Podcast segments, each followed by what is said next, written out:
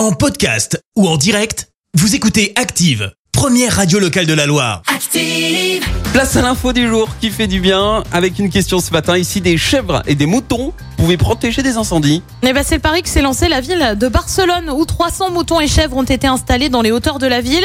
Le but, c'est leur permettre de brouter la végétation et notamment les herbes hautes qui peuvent facilement s'embraser, notamment lorsque l'été arrive.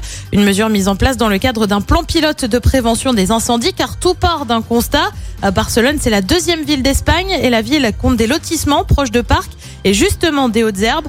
En quelques heures, un incendie peut donc avoir des conséquences dramatiques. Résultat, les équipes municipales interviennent pour débroussailler, puis les animaux terminent le travail. L'expérimentation est mise en place jusqu'à la fin du mois. Merci, vous avez écouté Active Radio, la première radio locale de la Loire. Active.